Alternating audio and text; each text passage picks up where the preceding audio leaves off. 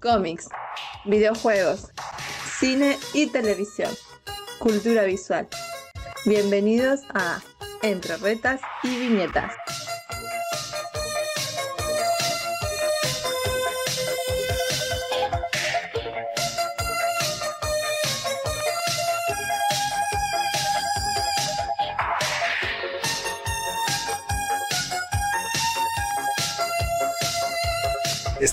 Cansado de estar escuchando en todos los programas acerca del nuevo madrazo que se dio Alfredo Dame y que sigue haciendo su relajo de que se va a pelear con quién sabe quién y de que a Will Smith siempre sí lo terminaron corriendo de la academia y que el Oscar y que no sé qué.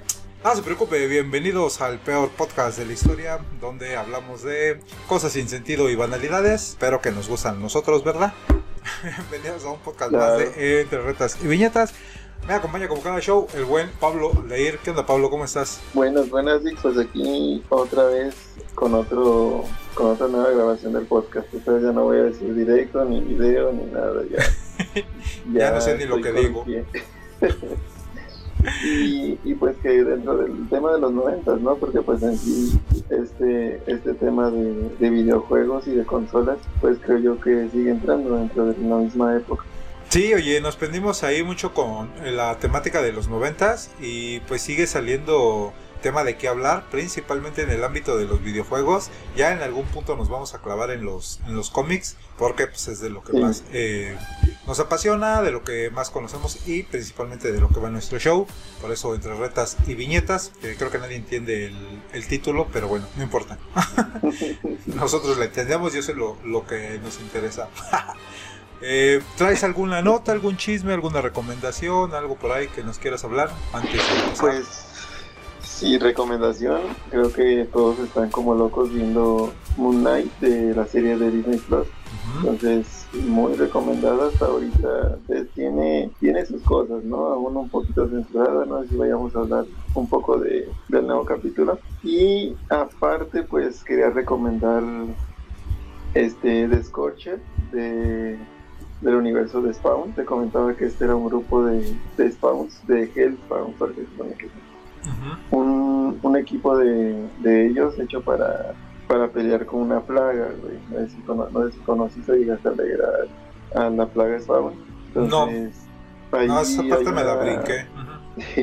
hay un ejército, de, de rusos que capturan a, a esta plaga entonces lo que están haciendo es experimentar con él y, crear armas. Entonces de eso va el cómic hasta ahorita y ¿Este es nuevo arco o es el que me habías recomendado ya que este que salió su ¿cómo se llama? su Spawn Universe o qué? Sí, el Spawn Universe, ¿te acuerdas que te, te había recomendado que es reciente? Y de ahí se desprendieron tres arcos. Se desprendió King Spawn, que vendría hablando solamente de, del principal, que es ese, se me fue el nombre al Simmons.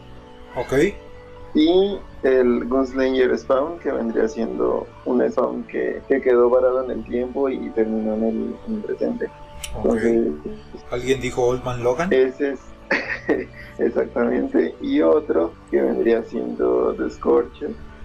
Y en ese vienen varios spawns que ya hemos leído, como Medieval Spawn, este, Lady Spawn, tenemos a... El Redemption me habías dicho que también salía, ¿no?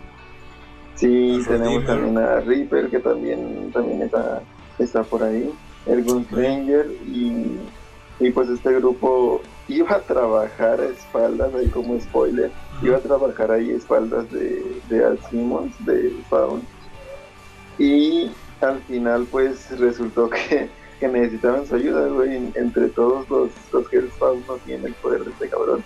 Entonces, tiene que llegar este a salvar el día y a todavía cuidarlos. Está interesante. Órale.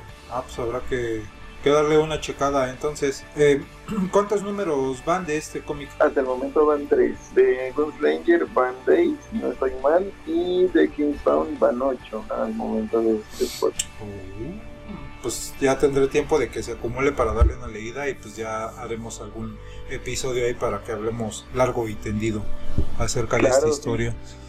Ok, va. Yo, ¿qué podría recomendar? No he visto ahorita nada, me perdí el estreno de, de Sonic 2, no he podido ir a verla porque Godines y pobreza, entonces no he podido, no he tenido tiempo y también me quedé ya, ya medio corto, pero pues ya ahorita se acercan las vacaciones.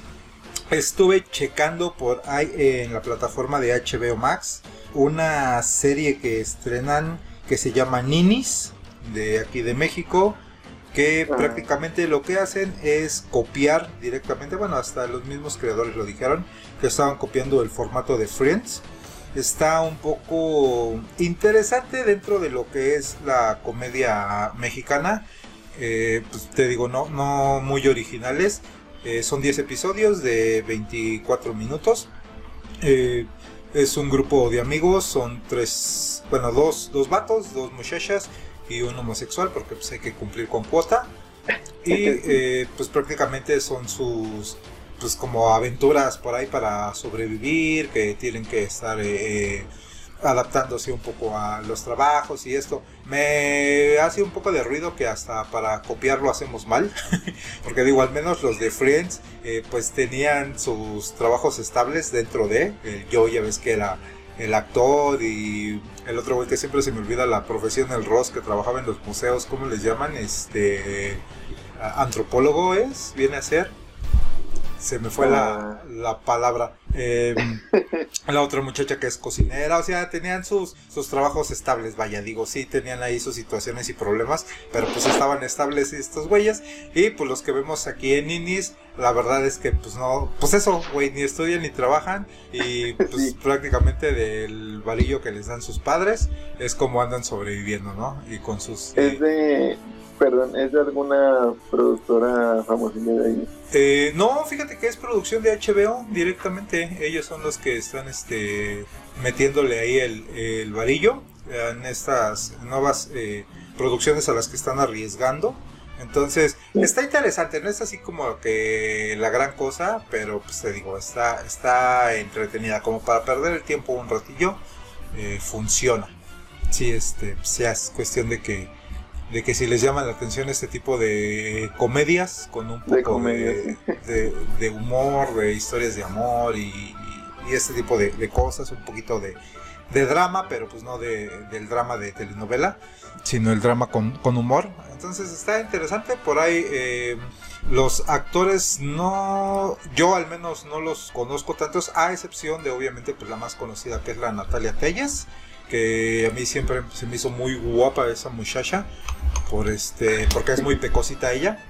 Entonces nada más por eso es por lo que me este me está gustando. Y el otro que también es de los principales que se llama Jesús Zavala. Él estuvo en Netflix en esta serie de Club de Cuervos. De ahí le, le brincó un poquillo a la fama por decirlo así. Ahí está le tengo ganas pero que te interrumpa la, de, la del Club de los Cuervos Fíjate que yo vi la primera temporada cuando salió y sí me, sí me gustó, me entretuvo bastante. Eh, sí me daba mucha risa las, las situaciones como las estaban planteando con esta situación del equipo y todo. Y cuando empecé a ver la segunda temporada ya me dio mucha hueva y ya no la acabé. Después me dijeron que la tercera se puso peor. Entonces eh, no sé, la primera temporada te digo así, dije, va, va, te la compro completamente. Me emocioné al principio porque sale Jesús Ochoa, que es de mis eh, actores favoritos de aquí de México, pero pues ya este, spoiler, no dura más de un episodio. Entonces dije, ah, chavísima. Y en esta serie de ninis, pues te digo, está él, está el hijo de Gonzalo Vega, que también se llama Gonzalo Vega Jr.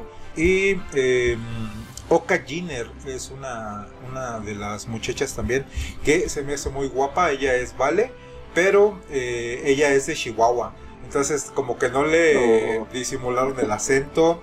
Los chistes también de repente se me hicieron muy cansados porque pues dentro de la, de la sátira también se, se, burlan de ellos mismos, entonces se burlan mucho de provincia, porque estos güeyes obviamente están en la capital, en CDMX, entonces hay muchos chistes recurrentes de que ella es, es este provinciana. Ajá, dime.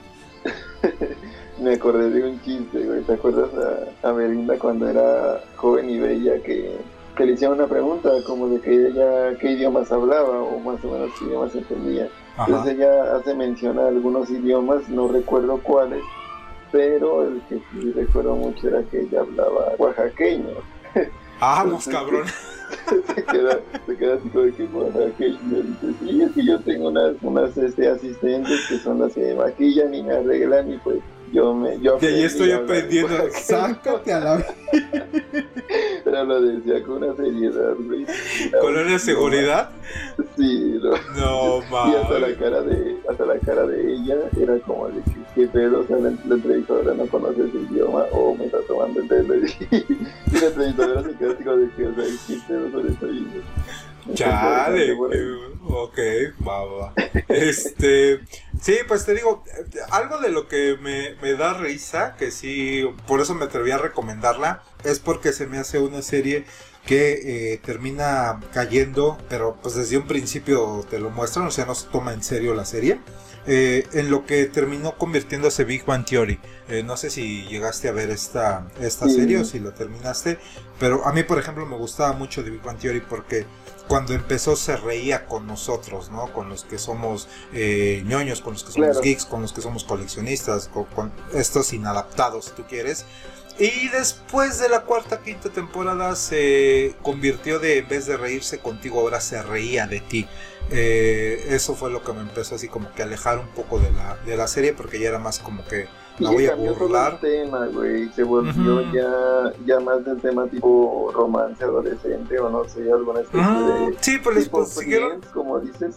Les pusieron noviecitas a, a todos, o pareja pues a todos, y sí fue así como que... mm, le pues qué necesidad. Exacto, le quitas esencia porque inicialmente era, era como que tú, tú, o sea, reconocías tantas referencias, este, más aparte pues los chistes eran esos, eran chistes coloquiales que solamente la gente que, que conocía y Sí, güey, que, que identificabas. Y, y eran temas Exacto. que con tus mismos amigos ya este ya eran cosas que tú las habías eh, platicado. Me acuerdo mucho en la primera temporada, por ahí al, al, al principio, ya ves que antes del intro, pues aventaban alguna escenita ahí con un chiste.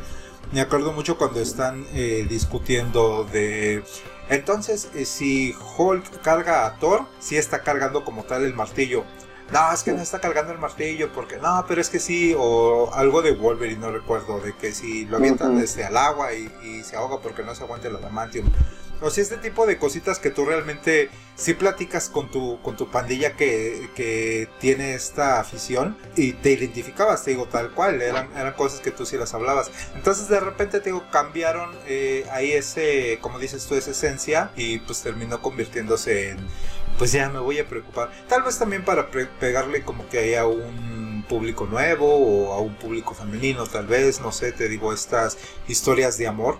Entonces sí dije, "Uy, como que qué necesidad, pero bueno, cuestión de gustos. Entonces en esta serie Claro. te digo, toman toman eso, toman el, el hecho de que nos vamos a burlar de estas generaciones que realmente llegan con estas ideas así todas pendejas y de que, pues, ¿qué, qué es lo que lo que vas a hacer para sobrevivir? No, pues me voy a volver viral. ¿Y cómo te vas a volver viral? No, pues voy a hacer que el famoso en turno este, me dé un golpe y tú lo vas a grabar y así vamos a, a, este, a hacer que, que yo brille, ¿no? O que de alguna manera consiga fama y eso nos va a llevar a hacer dinero. Entonces situaciones así que, que- que te digo que sí te encuentras con, con esta generación sí, que realmente viene con esta idea de que la fama y el dinero es volverte viral o, o tus cinco minutos de fama es lo único que me importa. Entonces toman, toman este tipo de situaciones y te digo, te las manejan de una manera en la que si te cagas de la risa porque dices, güey, qué pendejos, ¿no? La neta. Entonces te digo, no se toma en serio la serie, sabe a lo que va, sabe lo que quiere eh, conseguir, que nada más es reírte y ya. Entonces eso es lo que dije, va, va, me atrevo a, a recomendarla por esa situación.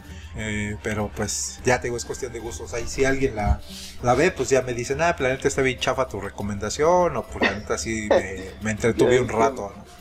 hay que me la mienten, dice. Exactamente, hay que me recuerden. Muy bien.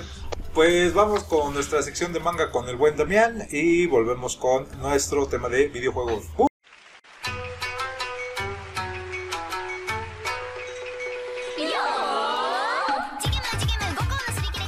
Hola, ¿qué tal Nakama? Soy Damián de Checa tu Manga y ahora les traigo las novedades de la segunda semana de abril, que son de 129 pesos Beastars número 20 y el segundo y último número de Pokémon Emerald. En 139 tenemos Doctor Slump 17, Doctor Stone 18, Pandora's Hearts 11, Hanako-kun número 13 y el estreno de Kaiju número 8. En 209 pesos Rurouni Kenshin 13, en 249 pesos el 21 de City Hunter. Y en 269 pesos el número 17 y último de Shaman King. Recuerda que puedes adquirir cualquiera de estos títulos en Avenida Tamaulipas, esquina con Alfonso Reyes, muy cerca de Metro Patriotismo en Ciudad de México. Si te queda muy lejos, te los envío hasta la comodidad de tu hogar por correos de México o paqueterías como Mercado Libre o Shopee. Solamente manda un mensaje con tu pedido al Twitter, Instagram o Facebook de Checa tu manga y si me buscas en YouTube vas a poder encontrar las reseñas con video para que puedas apreciar los dibujos y las ediciones de lo que te voy a contar ahorita. Es más, tengo un video dedicado exclusivamente a Kaiju número 8. En el canal bromeo constantemente con que si no está estrenando algo, en realidad no se trata de Panini Manga y es que tiene muchísimos estrenos ya que tiene muchísimas series y también, como pueden ver, esta semana nos despedimos de un título que es Shaman King, un gran título de peleas y llega Kaiju número 8. Una peculiar combinación entre Ataque de los Titanes, Godzilla, Fire Force y algunas cosas de películas de Marvel. ¿De qué trata? Los Kaiju son estos monstruos tipo Godzilla. Los hemos visto en películas como Pacific Rim. Monstruos que, ya sea que se sepa su origen o no, amenazan con destruir a la humanidad debido a su gigantesco tamaño. Por lo general vemos también a heroicos grupos de hombres y mujeres que hacen grandes esfuerzos por combatirlos y así mantener a salvo a todos los humanos y la civilización. Aquí también tenemos uno de estos equipos, pero el protagonista no es el valiente héroe, el mejor, ni tampoco es el científico que logra desarrollar la tecnología para enfrentarlos. En realidad el protagonista se trata de un barrendero. Sí. Después de las peleas con los monstruos, los héroes van a que los vitoreen, mientras que en las calles quedan edificios destruidos y pedazos de monstruos por doquier. Y es ahí donde entra el equipo de limpieza. Nuestro protagonista, Kafka, pertenece a dicho equipo. Sin embargo, como todos, pues alguna vez soñó de niño entrar a este equipo de defensa. Pero desafortunadamente sus aptitudes no fueron suficientes y quedó fuera, truncándose para siempre su sueño. Ahora se dedica a limpiar restos de monstruos, lo cual no es un trabajo muy apreciado, pero sí muy necesario. De hecho, acaba de llevar un joven que desea también entrar al equipo de defensa. Y Kafka, como uno de los más veteranos, es dejado a su cargo, y no se llevan para nada bien. Sin embargo, cuando Kafka le salva la vida de un monstruo que quedó, este chico decide agradecerle diciéndole que aún puede realizar su sueño, ya que a pesar de ser un treintón, el equipo de defensa ha ampliado la edad para que puedan entrar las personas y resulta que él está en su último año. Así que ambos van a hacer el examen para poder entrar al equipo de defensa. Sin embargo, sucede lo impensable y es que Kafka acaba convertido en uno de estos monstruos. Va a tener sus ventajas, pero sobre todo va a tener muchísimas desventajas, ya que justamente el equipo al cual quiere entrar va a empezar a cazarlo. Así que parece que es un manga que pinta bastante bien. Mientras que Shaman King es para mí uno de los shonen definitivos de peleas. Tiene grandes diseños, muy buenos personajes y nunca te miente. De hecho, toda la historia, todos los flashbacks, todo gira alrededor de las batallas. Es un gran shonen de peleas para que te animas a entrar y este último número no decepciona con una batalla espectacular entre Yo Asakura, sus amigos, en contra del villanazo que, muy al estilo de los primeros de Dragon Ball, logra cumplir su objetivo, se convierte en el rey chamán y así tienen que enfrentarlo con el poder definitivo. Además, Shaman King cuenta con la particularidad de que ya había sido uno de los mangas que fue publicado anteriormente en México por parte de Editorial Vid. Y esta es una edición que contiene material extra que no salió en aquella ocasión, además de una muchísimo mejor edición y hojas a color. Es sumamente recomendable, como además es recomendable Beastars, siempre se los digo. no es solamente para furros, porque sí tiene sus partes furras, porque hay animales enamorándose, teniendo sexo. Sin embargo, tiene una historia muy atractiva y en esta ocasión vamos a tener a Legoshi enfrentándose a Melón, el nuevo líder de las fuerzas de la mafia dentro del mercado clandestino, donde los carnívoros que se supone no comen carne para preservar la paz social, se surten de diversas especies dentro de este mercado clandestino, incluso ahí hay animales pobres que van a ofrecer su carne. Pero pues Legoshi, como está enamorado de una conejita, tiene que mantener la paz, o por lo menos él siente esto. Se va a dar este enfrentamiento, él sigue entrenando para hacerse más fuerte, mientras que su abuelo un antiguo candidato a Vistas va a impedirlo. Doctor Slump es una de mis grandes recomendaciones, es Akira Toriyama, el autor de cosas como, yo que sé, Dragon Ball. A lo mejor le suena en su faceta más desatada, haciendo comedia salvaje y desquiciada.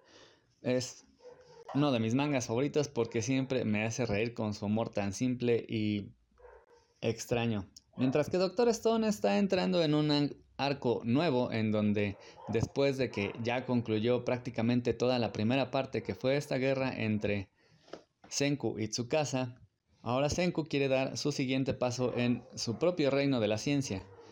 Así que construye un barco y se va de Japón hacia Estados Unidos. Pero resulta que cuando llega a dicho país hay dentro de este un nuevo reino de la ciencia. Y es que estaba prácticamente predestinado, ya que es un lugar con muchísimos recursos naturales para cosas que ambos científicos quieren hacer. Y resulta que además estos científicos ya se conocían. Senku va a enfrentar al que fue prácticamente su maestro y su tutor en todo lo que respecta a las ciencias. City Hunter es otro de esos mangas súper divertidos que me encanta.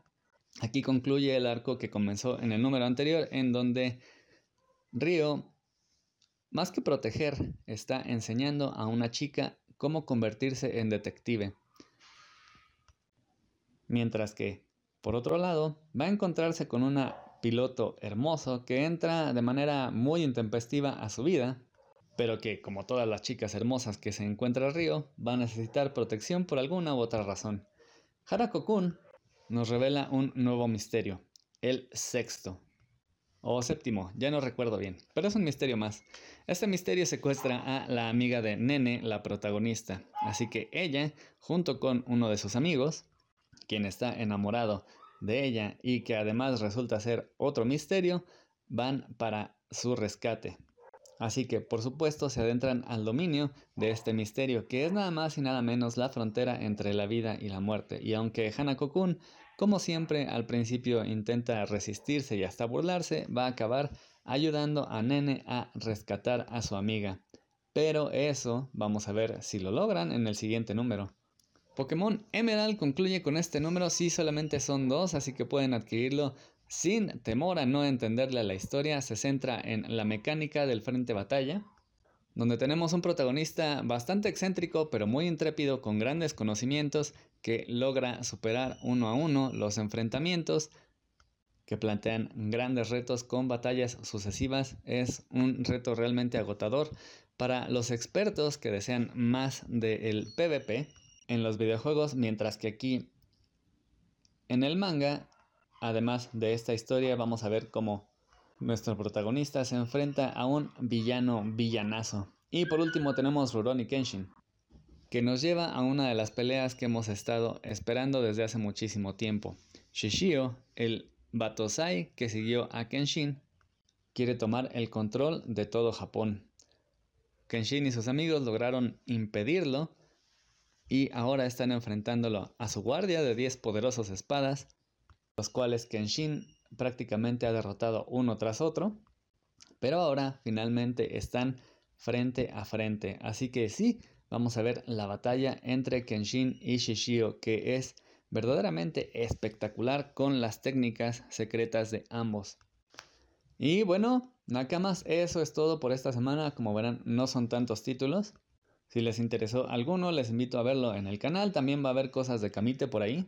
Gracias por escuchar la cápsula. Espero nos encontremos la próxima semana. Y mientras tanto, pasen la chida.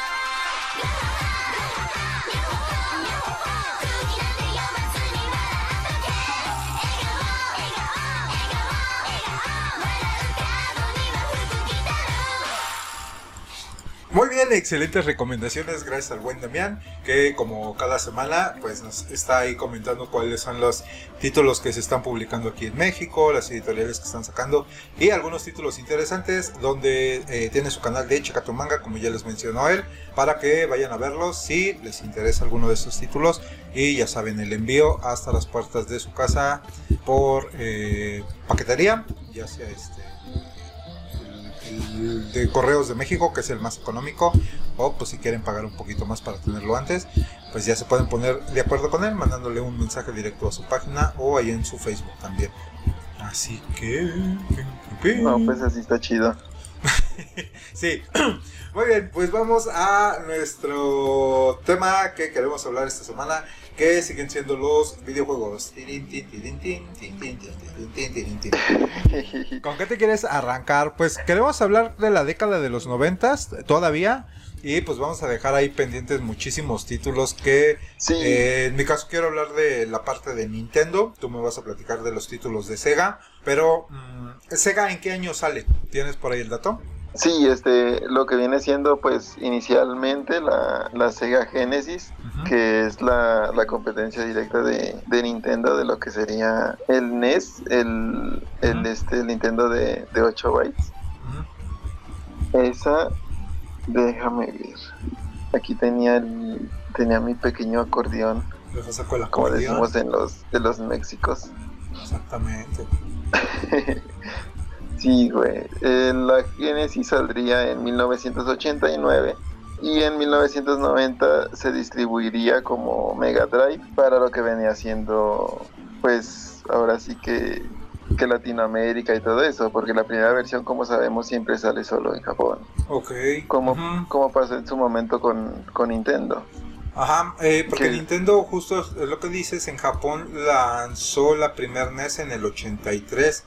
Si no mal recuerdo, eh, a lo que fue pues América y, Latinoamérica, eh, llegó por ahí del 87, 86, no recuerdo exactamente, pero tardó también un par de años en llegar aquí.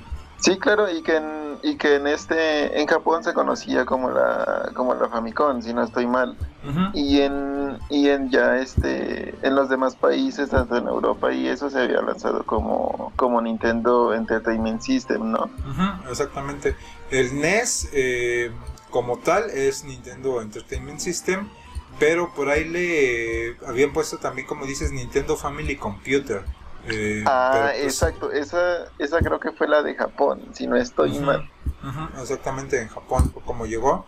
Y aquí la conocimos como NES o el Nintendo Entertainment System, que era como Claro, y- venía el- la leyenda en la tapita ¿no? de la consola. exacto y allá lo conocen pues como la Famicom. En, creo que también en Europa la conocen como la Famicom. No y de ahí el nombre perdón de ahí el nombre de la copia de la Family. Entonces ahí no No se quebraron la cabeza tampoco. Exacto, entonces si mucha gente se preguntaba por qué se llamaba Family y la copia de, de ese Nintendo, pues ahora ya todos saben por qué. Ahí está la respuesta. Sí, exactamente. Y pues justo ahí en los 80 te digo que hubo bastantes este, títulos que empezaron a salir, que tuvimos ahí la oportunidad de jugar. Eh, unos clásicos como el Donkey Kong Jr. del 87, el mismísimo Mario Bros. que tuvo como título este, tal cual el Mario. El Kung Fu, no sé si, si te acuerdas de ese juego. de Argie Kung Fu, ah no, el de Kung Fu era simplemente el Karateka, pero yo, yo tengo mucho en, en la cabeza el, el primer juego de peleas que, que jugué que fue Argie Kung Fu, algo así. Que era este monito que, que se enfrentaba con, con este con otro, con diferentes peleadores.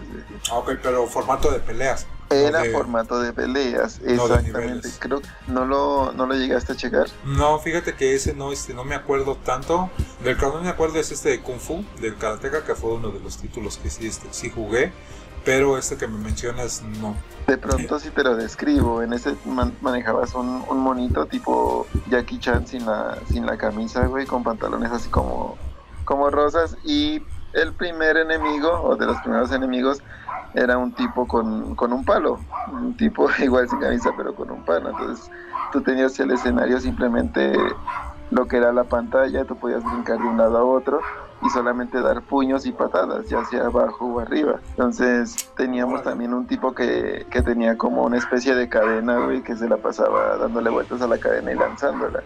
Teníamos a, a un tipo que escupía fuego, teníamos a, a este a una incluso una, una mujer que era incluso hasta más rápida entonces eran solamente como cinco rivales si no estoy mal y como en ese entonces los los juegos arcade de la Nintendo recuerdas que eran simplemente no sé 5 a 10 niveles distintos y después se repetían simplemente cambiaba la dificultad. La dificultad. Entonces, estos, exacto, entonces estos cinco peleadores eran los mismos, el mismo orden y simplemente cambiaba la dificultad.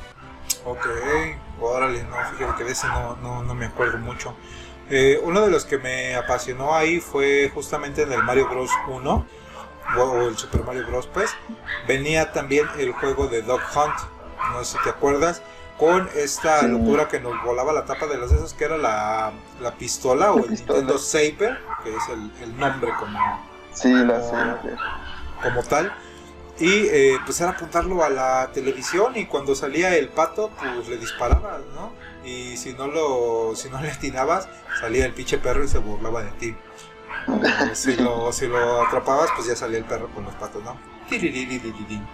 Exacto, y era, era de estos juegos que, pues como dices tú, eran raros y muy entretenidos, porque pues raro porque tener una pistola y, y poder apuntar a la pantalla, te quedas como de que cómo se hacía eso, o al menos yo de chico me lo preguntaba muchas veces. Sí, sí, pues yo creo que más de uno llegó ahí como que a preguntarse eso, ¿no? De cómo diablos funciona eso. Por ahí tuvimos también en el 87 el primer este juego de lucha libres que se llamaba Pro Wrestling y pues eran diferentes ataques, andaba por ahí el, el árbitro y todo y un camarógrafo abajo del, del ring en estos super 8 bits planísimos, güey. que eran bien, este, bien divertidos, había un juego de billar. Por ahí en el 87 también tenemos el primer eh, The Legend of Zelda, donde aquí nace por primera vez o conocemos por primera vez a Link. Tenías que unir las piezas de la Trifuerza y rescatar a Zelda entre dungeons o mazmorras, objetos, un mapa enorme y pues el, el clásico que lanzó este tipo de juegos RPG eh, eh, de Zelda, ¿no? Claro que fue uno del, que fue el pionero, porque ese sí fue yo creo el pionero en este tipo de, de juegos, que ya se había visto con otros, que el Aris- Arista Ring creo, y e incluso el mismo, el mismo de Gauntlet, entonces creo yo que, que Zelda este, perfeccionaría este, este género y, y es el que daría pie para, para todos los demás. Exacto. Tuvimos uno que, que a mí me encantaba, perdón, el de Contra el- en el 87. Uf, buenísimo, buenísimo, buenísimo. Que tenías eh, directamente basados en los personajes de Stallone y Schwarzenegger, ¿no? Cada Sí, uno claro, por, de, su, co- por, de su, comando y de, por su cuenta de. Rambo. y de Rambo, sí. Exactamente, y pues ahí los veías cómo iban corriendo. Me mamaba la pistolita que disparabas como a barrilitos que pasaban arriba, les disparabas y te iban saliendo las letritas ahí que te cambiaban el arma. Si no mal recuerdo, la S era la que tenías como las, las tres balas, ¿no? Arriba, enfrente y abajo. sí. Ujú, Esa era para mí la, la mejor, La porque chida. super cerillo, ¿no? Claro, agarrabas, agarrabas esa y agarrabas la, la R que te daba más velocidad en cualquier arma. Y, güey, ya si te mataban era porque estabas pendejo. Porque ya de a tiro, aléjate de esto, carnal. Sí, y aparte ya, tenía esta... Tenía esta locura de que la primer misión era como este eh, formato, pues de alguna manera plano, en donde vas nada más Sí. viendo al, al monito cómo, cómo va avanzando, avanzando, avanzando. Y cuando pasabas el primer enemigo que llegabas al segundo nivel, se volvía una locura visual. Se volvía Porque persona, lo- ajá, exactamente, güey. Lo tenías de espaldas, corriendo, nada más te podías mover hacia los lados. Ni siquiera como que pudieras avanzar o retroceder, sino que dejabas que el escenario eh, se moviera. Y pues igual, ¿no? Tienes que ir disparando. Luego el enemigo que te sale en ese nivel que salía hasta arriba. eh, como pinche demonio o alien, ya ni siquiera me acuerdo bien. Eran, exacto, era una combinación como de demonios y, y aliens que inicialmente se tenía, se tenía pensado que fueran aliens, güey. O sea, teníamos, íbamos a tener este crossover de, de Rambo, Comando y, y aliens y yo creo que hubiera sido la bomba para la época. Pero Sí, por, imagínate. Claro, pero por derechos y pues obviamente por plata no se pudo. Entonces Konami entra con este con este juego a lo individual, haciendo solamente referencias como como bien decíamos a, a estos personajes y pues funciona. Pero a mí me hubiera funcionado más un nombre distinto, ¿no? Con Aliens. Sí, exactamente. Pues yo creo que también, como dices, por derechos en ese momento, pues no pudieron explotar la, la idea, pero pues aún así entregaron un título bastante decente y que tuvo Muy muchísimo, decente. muchísimo, muchísimo fan eh, ahí generándolo. Y también otro de los que te quería mencionar en el 88, también eh, nace o vemos el primer título de la saga de Hideo Kojima, que es el Metal Gear. El Eh, metal, claro.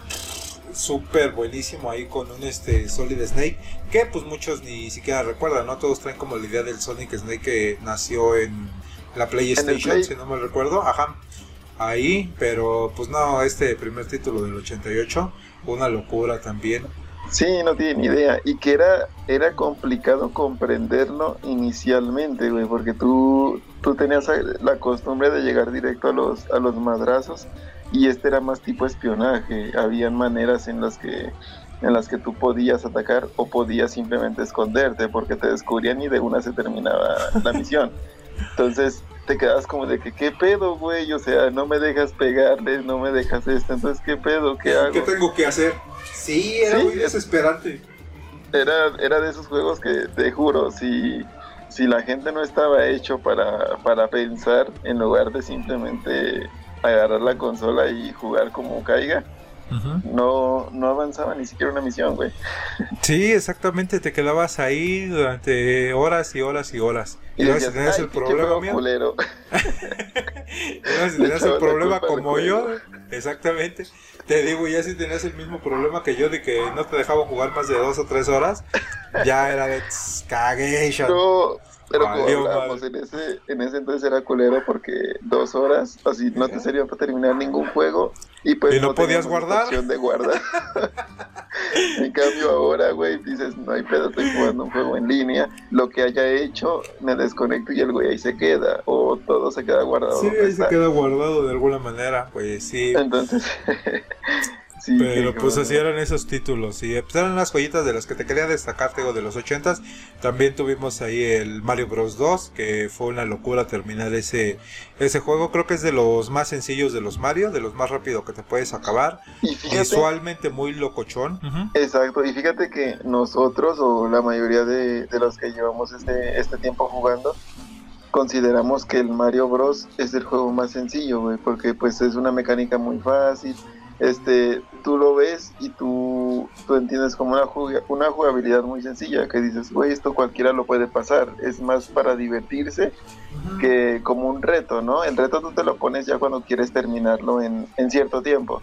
Pero Ujú. ponle Mario a cualquier generación nueva y te apuesto que pasarán el 1, porque el 1 es, eh, como dices tú, es muy sencillo. Pero te apuesto que el 3 y el Super Mario World, ahí sí, dolor de cabeza, Face. Sí, pues no hace, bueno, sí, sí hace mucho, pero no tan mucho para, para la época. Tendrá como que eh, 2009 fue, 19, 20, 20, hace como 12, 13 años. Estaba yo jugando en la computadora el Mario Bros 3 justamente y llegó el Sí. Chucky y su carnal. Les dije, vamos a jugar Mario. No, no sabemos jugarlo. Y yo así de, pero es bien fácil. Y literal, güey, literal, eh, no, no pudieron jugarlo. O sea, no es, no es que no supieran, sino que se les dificultaba porque no lo jugaron de morritos. Y pues ya a su edad pues ya jugaban otras cosas, ¿no? O sea, es- no, no digo que sean malos, pero como dices, estos títulos eh, que, que de alguna manera dices es lo más sencillo, lo más básico, que nada más es camina, brinca y ya, Y no brinca, tienes más de dos sí. botones. Y uno para uno para, para correr y lanzar bolitas en caso de tener la, la flor. Entonces es como que raro, ¿no? Ajá, exactamente. Entonces, sí, el título. Yo, yo como me doblé de la risa, güey, porque eh, era el, el nivel 4 del mundo 1 de Mario Bros. Sí. 3, que no sé si te acuerdas que era el primer nivel en el que la pantalla iba avanzando, entonces no podías En como que quedarte sí. parado, sino que tenías que ir brincando ahí entre las, las barritas y las nubes y todo eso. Entonces, tal cual, güey, no podían pasarlo, güey, y yo estaba doblado de la risa. Bueno, imagínate con la presión del sol, con la presión del, del tipo ese que se la pasa aventando las cositas. de chingaderas o cuando se te acababa el tiempo ya tenías que correr. Sí, sí, sí, esos, esos Marios eran una locura. Y el 2 para mí me, me sorprendió mucho porque como ya he mencionado, a mí luego me llama mucho la atención las historias de los, de los videojuegos, ¿no? Claro. Principalmente es por lo que vamos. Entonces el 2 que se ha convertido en un meme de que todo fue un sueño, realmente nunca pasó. Sí, Sí, fue así como que, ¿qué pedo entonces que acabo de jugar?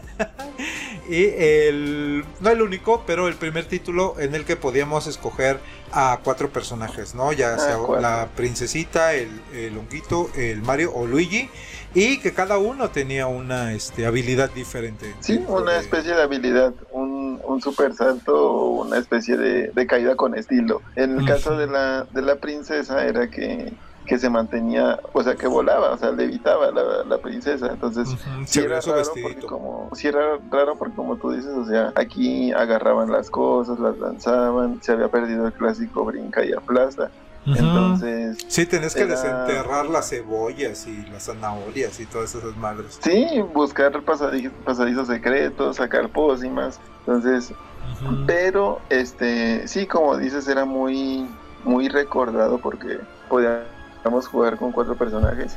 Yo por ahí te tengo uno del, del Mario Bros 3, Vas, que vas, es vas. un- una especie de, de room editado. Este Mario Bros 3 puedes escoger a tres personajes, Ok. a, este, a Todd, a Mario y a, y a Luigi. Y además de eso, tiene muchos poderes especiales. güey. No te voy a spoilear, tocará que tú los descubras.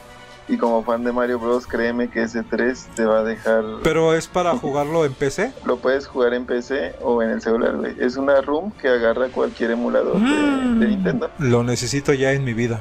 Ya estoy Ese cansado sí te- de estar jugando Candy Crush. Ay, sí. ya estoy cansado de ser, de ser pro en, en, El este, en el Papa Roach, dice, decía un amigo, güey. Que decía, no, güey, si yo me la paso jugando en el, en el en el Face, en ese entonces cuando había juegos del Face, Ajá. que él decía que él era bien pro y se la pasaba jugando el Papa Pecho o algo así, donde aventabas ya. una bolita y rebotaba por todos lados. Entonces que No, bueno. Yo me lo paso jugando el pinche Toon Blast. Ya voy como en el nivel 7000. Digo, no mames, ya, Dios mío, quítenme esto, por favor. Pero bueno, eh, interesante ese Mario. Lo voy a, lo voy a checar y luego me lo, me lo pasas. Ahí te lo paso, sí. Pues ya para arrancar en los noventas, de los primeros que tuvimos justamente es el Double Dragon, que eh, aquí llega a lo que es el primer género de los beat'em up, que ya hablamos del, De del los programa pasado, claro. pero pues digo nada más para, para ir mencionando algunos títulos de los que salieron en el 90 en la Nintendo. También tuvimos el Tetris, güey, que viene a ser como el puzzle de los puzzles o de los rompecabezas. Y Sí. una de las que nos enganchó durante años a muchísima banda ahí en las, en las consolas, salieron 20.000 versiones, ¿te acuerdas que habían estas primeras como... puta, ¿Cómo les podemos llamar? Porque pues literalmente les llamaban el Tetris, ¿no? Que era tu, tu primer portable que, que cargabas, que era como del Exacto, tamaño ahorita es que de un le llamaban- celular. Era tan famoso el juego de Tetris que le llamaban Tetris al, al A la con- consola. consolita. Sí, a la consolita que tenía todos estos tipos de juegos que simplemente eran juegos muy sencillos con una, una gráfica muy sencilla. Pero, güey, el, el que era tipo Battle City, el que era tipo de carreras, bueno, parecían carritos, ¿no? Que tal si era un monito que iba cayendo o, iba, o iba volando? Entonces tú, tú decías, ¿no? El de, ponme el de carritos o este, o el Sí, había- que va Había que un chingo de variantes, había un chingo de variantes. El original nada más eran siete se llaman, que era eh, Ah. como el que estaba en L, el que estaba en S, el cuadrito, el de la S invertida, el de la L invertida, la barra y el que era como este mm, co- como una barra y un cuadrito más en medio. Entonces, sí. con esto tenías que ir acomodando y hacer las, las torres, pero te digo, después salieron 20.000 variantes. Me acuerdo que había una donde te aparecían unos hasta con habilidad, que salía una barrita de dos cuadritos que presionabas el botón y ibas eliminando este los cuadritos de abajo que ya tuvieras en fila. Había uno Sí. que era nada más un solo cuadrito que empezaba a parpadear y ese iba atravesándolos y lo podías acomodar en alguno de los huecos que quisieras. Había otro que ya traía así piezas súper exageradas que era como una cruz y decías, no mames, no voy a meter esta madre ya, valió queso". Sí, güey. Y así, ¿no? eso, sí Había era, otro que... eso sí era presión, porque tú tenías todo bien ordenadito y de repente te aventaban unas figuras todas culeras. Sí, decías, ya nada más espero la pinche barra esta de 4 o de 5 para clavarla ahí directo. llegaba. Y la barra nunca llegaba, güey. Decías, vale, madre. Entonces tenías que meter una de estas como la, la, la que tengo que era como una S. Pues la metías una- y ya te quedaba ahí estorbando todo. Y decías, no, man, no es posible. Tengo que... Y era una locura, güey. Ese Tetris, eh, jugarlo, realmente fue una locura. Por el lado de Sega, tú me ibas a hablar de algunos de Sega. ¿Cuál, cuál traes? A ver. Del, del que venía siendo el, el Sega Genesis, pues más que nada, no sé, pues obviamente como, como el Sega Genesis este, fue una copia en sí directa del Nintendo.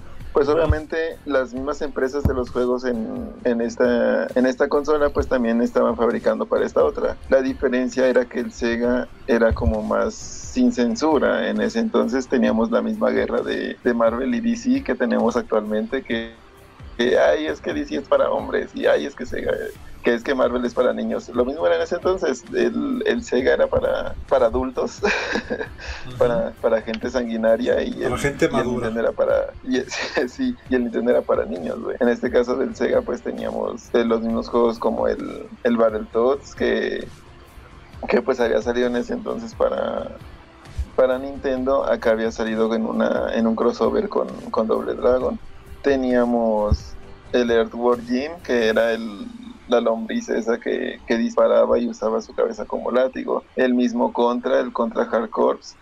También ese ese contra era una versión digamos más nueva del, del primero y del segundo pero a la vez un poco más atrás del tercero. Sería como una versión intermedia. Y este sería mucho más rápido, güey, mucho más, más veloz en la jugabilidad, que era lo que permitía este Sega. Este Sega Genesis. Lo que tenía era que su procesador este, aumentaba más que nada la velocidad, o sea, gráficamente no había mucho cambio, pero en cuanto a velocidad sí se veía un cambio muy, muy este, distinguido. Y lo que te digo, Sega llega para cuando la época de los 8 bytes se empieza como a, no a terminar, pero ya, ya él ya venía con un procesador para poder adaptar un poco más, más, este, más potentes juegos, entonces nos perdimos de, de muchos juegos clásicos en el Sega y empezaron a juegos más, más un poquito actuales como lo que era el Tortugas Ninja, como lo que era este el Street Fighter, como lo que fue Alter, Altered Best, el, no sé si lo llegaste a ver, tipo... Oh, ya no me acordaba de ese. Es el que se convertía en es- como en un lobo o algo así. Exacto, güey, sí, digo. no manches. Ajá. El Zombies, este, At My Neighbors también, güey, fue, en el Sega yo creo que fue una mejor jugabilidad, más, más rápido. El Aladdin, ¿te acuerdas que yo lo recomendaba bastante? Sí, sí, sí, platicabas de. En exacto, en Nintendo el Aladdin pues simplemente era la jugabilidad brincar y eso como los clásicos de Mario o Donkey Kong. En este caso Aladdin portaba una espada, güey, y, y se agarraba a madrazos tipo príncipe de Persia con, con los enemigos, güey. Entonces eran los cambios que Sega traía. Ok. Y ahí pues ahí hay varios juegos. El Castlevania tuvo un juego especial que fue este Bloodlines, creo, o Nueva Generación, lo conocerán algunos en, en otros países. Streets of Rage, que teníamos en Super Nintendo Final Fight, y este traería una, una competencia. Entonces hay mucho material muy bueno. güey. Entonces ahorita que nos, que nos extendamos un poquito, por ahí tengo unas buenas recomendaciones. Yo creo que te vas a, te vas a quedar pensando en, en qué fue mejor, si, si Sega o, o Nintendo. No, pues obviamente Nintendo, ya no hay más que discutir. ok, muy bien. Oye, pues ahí en el 90, de este yo la verdad es que no me acuerdo mucho, estaba checando una lista que es de, de donde estoy sacando mis, mis apuntes, ¿verdad? Mi acordeón, dices tú. Pero de ese no me acuerdo. Konami en 1990 lanza el Teenage Mutant Hero Turtles o el primer juego de las tortugas ninja y arrasa en ventas, güey. Pero la, el, el tipo de juego era completamente una copia de lo que fue el Zelda 2. De, así como en RPG, este el escenario. primero. ¿Tú sí te acuerdas de él? Claro, no lo, no lo Te odio jugar. con todo mi corazón. No, güey, no me acuerdo de este juego. Este era, tú tenías a la, a la tortuguita, la veías desde arriba, estabas en, en Nueva York y haz de cuenta que, que la tortuga pues la, la movías obviamente para todo lado, tipo RPG. Y a la hora de entrar en, en una especie de alcantarilla, ah, primero en, en las afueras habían carros, habían, había uno que otro ninja que se escapaba de, de alguna de algún edificio y pues tú tenías la opción de pegar y pegaba como, como Link, simplemente sacaba un- el arma y hacia enfrente y daba un golpe. Pero sabes lo interesante de esto y por qué creería yo que rompe ventas, porque pues te permite escoger a cualquiera de las cuatro tortugas. Y sabemos que para ese entonces tener una variedad de personajes era muy raro, güey. Entonces, este permitía escoger una, una tortuga de las cuatro y cuando entrabas en alguna alcantarilla el juego se volvía de plataforma como cuando el de Legend of Zelda era en era en este era plano como dices tú era era simplemente la vista desde desde frente y tú veías al, al mono que movías a los lados, entonces era brincar y golpear ciertos obstáculos y tenía esta combinación, digamos, en dos tipos de, de cámara o de juego que funcionaron bastante bien y como te decía, el cambio del personaje te daba más rango, más velocidad o un poco más de resistencia, dependiendo de, del que usaras. Ese sí. Oh, no Y después, y después pasaría al clásico beaten up, que como sabemos, el beaten up lo dominaron por completo y, y fue imposible sacarlos de ahí. Ok, ok, ok. Pues sí, obviamente, ¿no? El título de las Tortugas Ninja siempre ha tenido como este, eh, pues, grupo de, de, bueno, ¿cómo se dice? Pues fans, tal cual, un fandom muy, muy fiel Sí, de alguna muy- manera. Y pues que lo que saquen lo vas a consumir, ¿no? Te digo, este título arrasó en ventas, güey. Entonces, sí, pues yo creo que ya desde ahí teníamos una, una locura de título que te digo, yo la verdad es que no recuerdo y ahorita que lo estabas contando, sí me dieron ganas como de buscarlo para checarlo y, y, y- jugar, porque, cómo no, gamers por siempre. Mm, ahí en el 90 también tenemos el Castlevania 2, ahorita que estabas hablando me acordé que pues fue el precursor de los eh, Castlevanias metroizados, dicen por ahí, por los Sí. elementos de progresión no lineal y pues nada más era eh, repetimos este tipo de juegos en los que nada más ves al bonito y vas avanzando entre niveles, pero pues no hay nada de particular en los gráficos ni nada relevante, ¿no? Así como los otros juegos. Eh, entonces, pues nada más hay para mencionarlo. Ajá, dime. Exacto, lo único, que del- lo único del Castlevania era, era que tenía una especie de, de secretos, o sea, habían unos bloques que podías tú romper y tomar alguna especie de arma o, vida extra, y que tenía una selección de caminos, tú podías escoger si te ibas por, por abajo o por arriba, entonces eran como los, los únicos, las únicas cosas como raras que tenía, y pues que al- a los que los atrapó por, por la gráfica y la historia. Ok, muy bien. Pues sí, por ahí mencionábamos ese. Y eh, en el 90, fíjate que también sale el Double Dragon 2. En el mismo año salen los dos títulos, el 1 y el 2. Eh, Sí.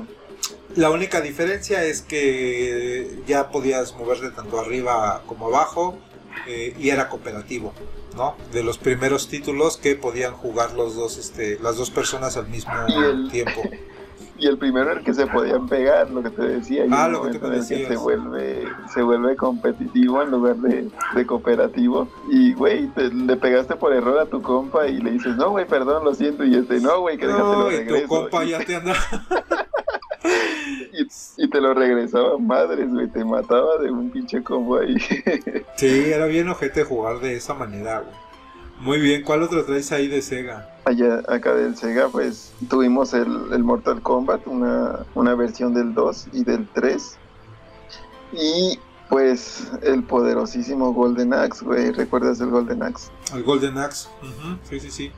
Tuvimos también Que Gunstar te digo Zero, que yo no, yo no me acordaba del, del Golden Axe que fuera de Sega, porque nada más lo conocí ahí en este en las Arcadias, que en las arcades. elegías a tres personajes, que era el bárbaro, el enano y eh, la muchacha. Ah, sí. Sí, era la tercera, va, la guerrera. La Este, guerrera, eran los tres, este, los tres personajes que podías elegir y eh, una aventura, algo que fue como el predecesor, se dice, de Dungeons and Dragons, de los primeros de Dungeons and Dragons que tuvimos y Sí. que eh, pues también era de estos juegos que ofrecían un poco de dificultad y cosas nuevas para los juegos, los títulos que ya teníamos, como por ejemplo el hecho de que pudieras eh, subirte a los animalitos que, que aparecían, que estaban todos raros, era como un perico con patas este, y cola de dinosaurio, y te podías trepar en, en estos animalitos, mm, agarrabas pócimas, Sí. Sí, sí tenías como que diferentes eh, habilidades y no me acuerdo si este hacían como poderes ellos o nada más eran los clásicos. Sí. No, nada más eran, sí, sí tenían poderes o eran los clásicos Sí, de golpear. No, sí, sí tenían, como bien decías, las pócimas que conectaban de esos gnomos que de repente salían por ahí, unos un monillos que, que se movían como locos de una a la otra y tenías que pegarles. Este, soltaban pócimas y estas pócimas te daban una, una especie de, de poder o de magia que, que eso cubría todo el, todo el escenario y, y salía un- una especie de poder. Dependiendo del personaje era esta, esta magia. Sí, sí, fue el primero que me atrevo a decir que implementaría esto que nosotros conoceríamos como la clásica bomba, ¿no? Sí, exactamente. la clásica bombita eran las, los Sí. primeros indicios que teníamos ahí en esas plataformas. Sí, ese Golden Axe muy bueno también. Si no han tenido la oportunidad de jugarlo a estas alturas, se pueden dar una divertida, ¿eh? El, el Streets of Rage, pues como te venía comentando, también, también tenía estas, estas mejoras. Yo creo que, el, que los juegos de Sega, al tener esta, esta velocidad, implementarían más pronto esta, esta mejora de, de correr y golpear, que era, era muy raro en un juego de, de beaten up. Y pues tenemos al clásico Sonic, pues quien no ha jugado Sonic en su vida. No tuvo Una copia de porque- Mario Bros. la copia directa, pero que en cierto modo sería muy original, ¿no? Porque en este caso tendrías que mantener al, al Sonic corriendo y agarrando las cosas. Hubo, hubo gente que decía que, que se mareaba con este juego Hola. como dato, como dato, entonces no es, no es apto para, para epilépticos. Un pinche paro ahí mientras ven al Sonic corriendo. Exactamente. Oye, pero sí, yo me acuerdo que eh, una vez le comentaba al Chaps, yo no recuerdo haberlo jugado tanto porque eh, no sé si en su momento no entendí el, el motor del juego o la historia, pero pues como que no me llamaba la atención nada más eh, que corrías, hacía bolita, agarraba las monedas y ya terminabas el nivel y no sé, nunca llegué a un castillo o toparme con algún enemigo, más allá de los picos en los que no podías caer porque te picabas Sí, y te te daban las monedas. Eh, pero no me acuerdo así algo ahí más, eh, pues eso, dificultad que tuviera el juego. O si lo hay, me perdí sí de la algo. había, sí la vi, habían, habían sus, sus voces, este, su historia, porque también tiene una, una historia única. Este, como vimos, pues también fue creciendo y, y este saliendo más personajes, tuvo una selección de personajes al igual. Pero sí, sinceramente, el Sonic es como, como bien decías, que también se partía todo en géneros, ¿no? En gustos, perdón. Que si la gente creció con un, con un Nintendo, pues estaba acostumbrado a un juego de plataforma en el que es el clásico brincar y, y explorar ciertas cosas y no tanto a la velocidad, güey. Tú veías a veces mucha velocidad y era como que como que se te perdía esa diversión, porque a mí también me llegó a pasar con, con los primeros Sonic que jugué. Yo creería que le tomé más cariño al Sonic después de del Xbox. Entonces, sí está sí está complicado eso.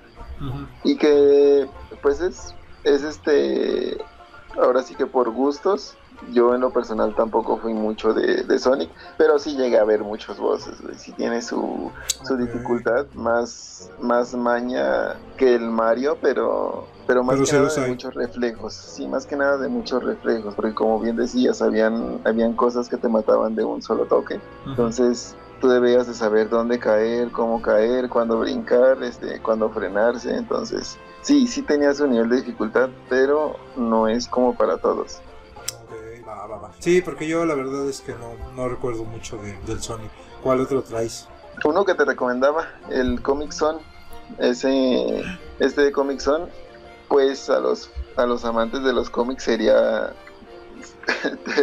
sería tonto que no lo jugaran, güey, la verdad. Ok. Es, es un, ahora sí que un disfrute total en cuanto a, a lo visual, en cuanto a la acción, en cuanto a referencias, güey. Yo tan solo en la primera misión recuerdo que te haces cagada a toda la Liga de la Justicia vuelto villano. Tienes unas, unas referencias de, de hombres peces vestidos de Aquaman, tienes What? tienes este sí hay muchas referencias no te voy a no te voy a arruinar ninguna sin embargo lo recomiendo bastante este te tengo el argumento para que más o menos te des una idea de qué va dice Sketch Turner es el dibujante de historietas que está trabajando en su nuevo proyecto llamado The Comic Zone que narra la historia de un intento de, de New World Empire de conquistar la Tierra con ayuda de invasión alienígena. Durante una noche de tormenta, Mortus, el villano principal de la historieta de Sketch, escapa y, se- y hace que Sketch sea absorbido dentro de su propia historieta. O sea, él es el personaje principal de su propia cómic. En ello se hace amigo de Alisa Cian, la líder de la resistencia contra los mutantes en el cómic. Mortus tratará de destruir a Sketch desde el mundo real. Mira lo que son las cosas. Sketch, que vendría siendo el villano del cómic, este, el Mortus, perdón, que sería el villano del cómic, saldría del cómic y, y se volvería el dibujante y sería el que dibujaría a los enemigos y tratarían de hacerse, tratará de hacerse real en el proceso. Entonces, fíjate cómo cambia leer la historia. ¿Te acuerdas que yo te comentaba en el inicio que, que el personaje principal este, era, era alguien que no estaba haciéndole caso a, a su dibujante o su escritor? y Entonces el, el dibujante creaba estos, estos villanos y trataba como de, como de frenarlo. Pues es que en el juego eso es. Tú vas avanzando estas viñetas y es, tiene una forma muy buena de avanzar estas viñetas, güey. Yo creo que eso te va, te va a dejar con la boca abierta porque para esta calidad de gráficos que tiene, está adelantado para su época, güey. Él brinca, brinca entre las viñetas, las rompe de un lado a otro, baja, este, y también ves a una, una especie de lápiz o sí, de una, una mano con un lápiz que de repente dibuja un, un monstruo y pues tienes que derrotar. Entonces, está muy bueno y es, pero es corto, tiene solamente tres, este, tres episodios que la verdad deja desear muchísimo, muchísimo. Ese te lo, te lo voy a dejar también por ahí de los recomendados. Y yo creo que ese te lo mando. Sí, yo creo que te lo mando. Va, va, va, me late. Muy bien, pues acá en el, en el ámbito de Nintendo hay uno que se llama Skate or Die, me recuerda a nuestro amigo, Tattoo or Die, así tal cual de eh, patina o muere, pero de ese no te voy a hablar. Sunsoft en 1990 tenemos la primera de las tres apariciones del murciélago en NES, que eh, estamos hablando obviamente de el mismísimo Batman. Un super juego de acción plataformero, güey, inspirado en la primera película de Tim Burton. Un clásico de las de Batman. Que últimamente he escuchado que le tiran mucho hate, ¿eh? Como que le están queriendo criticar con el periódico de hoy bajo el brazo. Que les digo que no hagan eso. sino que pues es, Claro. es- es de la época, güey. O sea, pero bueno, no importa. Dime. Perdón, la, la única que se debería de criticar es de, de la de los pezones de Robin, güey. Ahí sí acepto cualquier crítica. Los batipezones Pero- fue lo peor, güey. Pero de lo demás yo creo que estuvo bien dentro de la época, porque sabemos que, que son épocas muy diferentes. Y pues fue una especie de reimaginación, güey, como de Batman. Justo. Ya la, ya- ya Yo la le tiro criticamos. mucho. Ah, perdón. Yo le tiro mucho a, a estas dos películas, a Batman Forever y a Batman y Robin. Eh, la de Val Kilmer y la de este. Ay, ¿cómo se llama? Clooney. eh, George Clooney.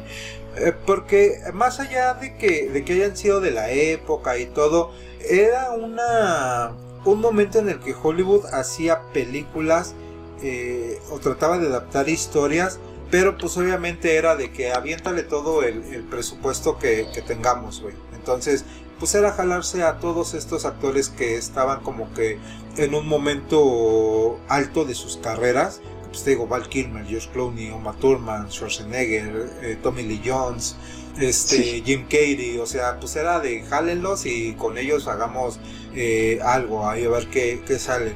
Entonces, sí yo les he tirado mucho, pero pues la verdad es que no es tanto como que me, me desagraden, sino que pues tienen detalles que la verdad es que sí dices, güey, es por más ridículo cuando venías de dos Batmans de, de los de Tim Burton, ¿no? Que te digo, Sí. tienen sus detalles, pero pues no los puedes criticar ahorita. En, en su momento fueron unas joyas visuales, o al menos para mí. eh, sigue siendo mi- de mis películas favoritas de este de Batman la primera, ¿no? O sea, le, perdono todos los detalles que tiene, pero Pues Exacto, y que, y que dejaron esta inspiración para estos buenos videojuegos, porque en, en Nintendo hubo una, una serie de juegos de, de esta saga muy buenos, güey. Y además, este, no solo para Super Nintendo, que eran los que estaban en la época, sino se retrasaron a Nintendo, a NES, y también se hacían estos mismos juegos con versión 8 bytes. Y había de todo, había beat'em up, había plataformeros, había, había este, un poquito de, de todo esto. Y güey, era para disfrutar toda, toda la época. Sí, exactamente, y pues no tienes que estar peleado con, con nada. Justo de estos eh, títulos que estamos mencionando, te digo, este de Batman, el primero sale en el 90, pero para mí el que más me acuerdo y mi favorito fue el 2, que eh, era el que estaba basado ahí en el del pingüino. Y se me hacía súper tétrico todo el, el juego precisamente por la, por la ambientación de la película, ¿no? Y pues Tim Burton. Y pues eso me, me Sí. llama mucho la atención el hecho de que se me hiciera tétrico porque es una forma de decirte, güey, estamos adaptando una gran película eh, tan obscura y con todo lo, lo que conlleva el universo oscuro de Batman, por así decirle, vamos. Y pues te lo Sí. estamos eh, planteando aquí en un videojuego, güey. Y pues sí, estaba bien, bien creepy todo el escenario y eh, los malosos que salían y demás. Entonces, muy buena película, muy, muy, muy, muy buena película. eh, muy buen título, perdón, de videojuego y muy recomendable. ¿Qué más traes ahí de Sega?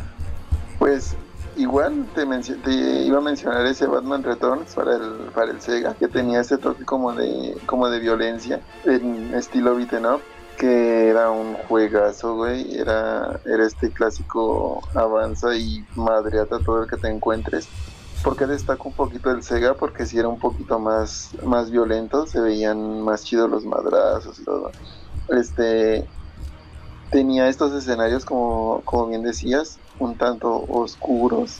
Y esta, esta este, variedad de villanos que eran todos vestidos de payasos, güey. Entonces, entre payasos y tipos así como, como el espantapájaros, que ambientaban muy bien ese, ese juego y lo que trataba de, de hacer la película, ¿no? En ese entonces.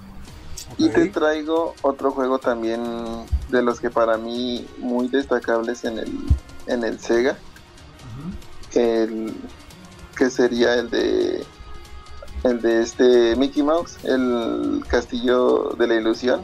En Super Nintendo teníamos a solamente a, a Mickey como personaje jugable. En este caso en el Sega se mejoraría un poco la, la jugabilidad, se perfeccionarían ciertas cosas y se agregaría al pato Donald, güey. Entonces, para quienes también crecimos con, con estas series animadas, este juego de Mickey y Donald en el Castillo de la Ilusión era un juegazo, güey. Tú avanzabas diferentes niveles, el- estos enemigos eran más tipo como seres como sobrenaturales y todo ese tipo de cosas, este fantasmas y, y demás. Y tenían, tenían esas habilidades en que, en que Mickey podía usar este, habilidades en equipo con, con Donald, podían aventar cosas, en este caso eran manzanas y ese tipo de, de cosas que se acostumbraban en, en los juegos de Disney pero era muy bueno, güey, muy muy bueno, un buen nivel de jugabilidad, buenos este buenos voces y buenos escenarios. Visualmente te lo digo, es como si estuvieras viendo tal cual, tal cual la serie animada, tal cual. Ok, órale, interesante.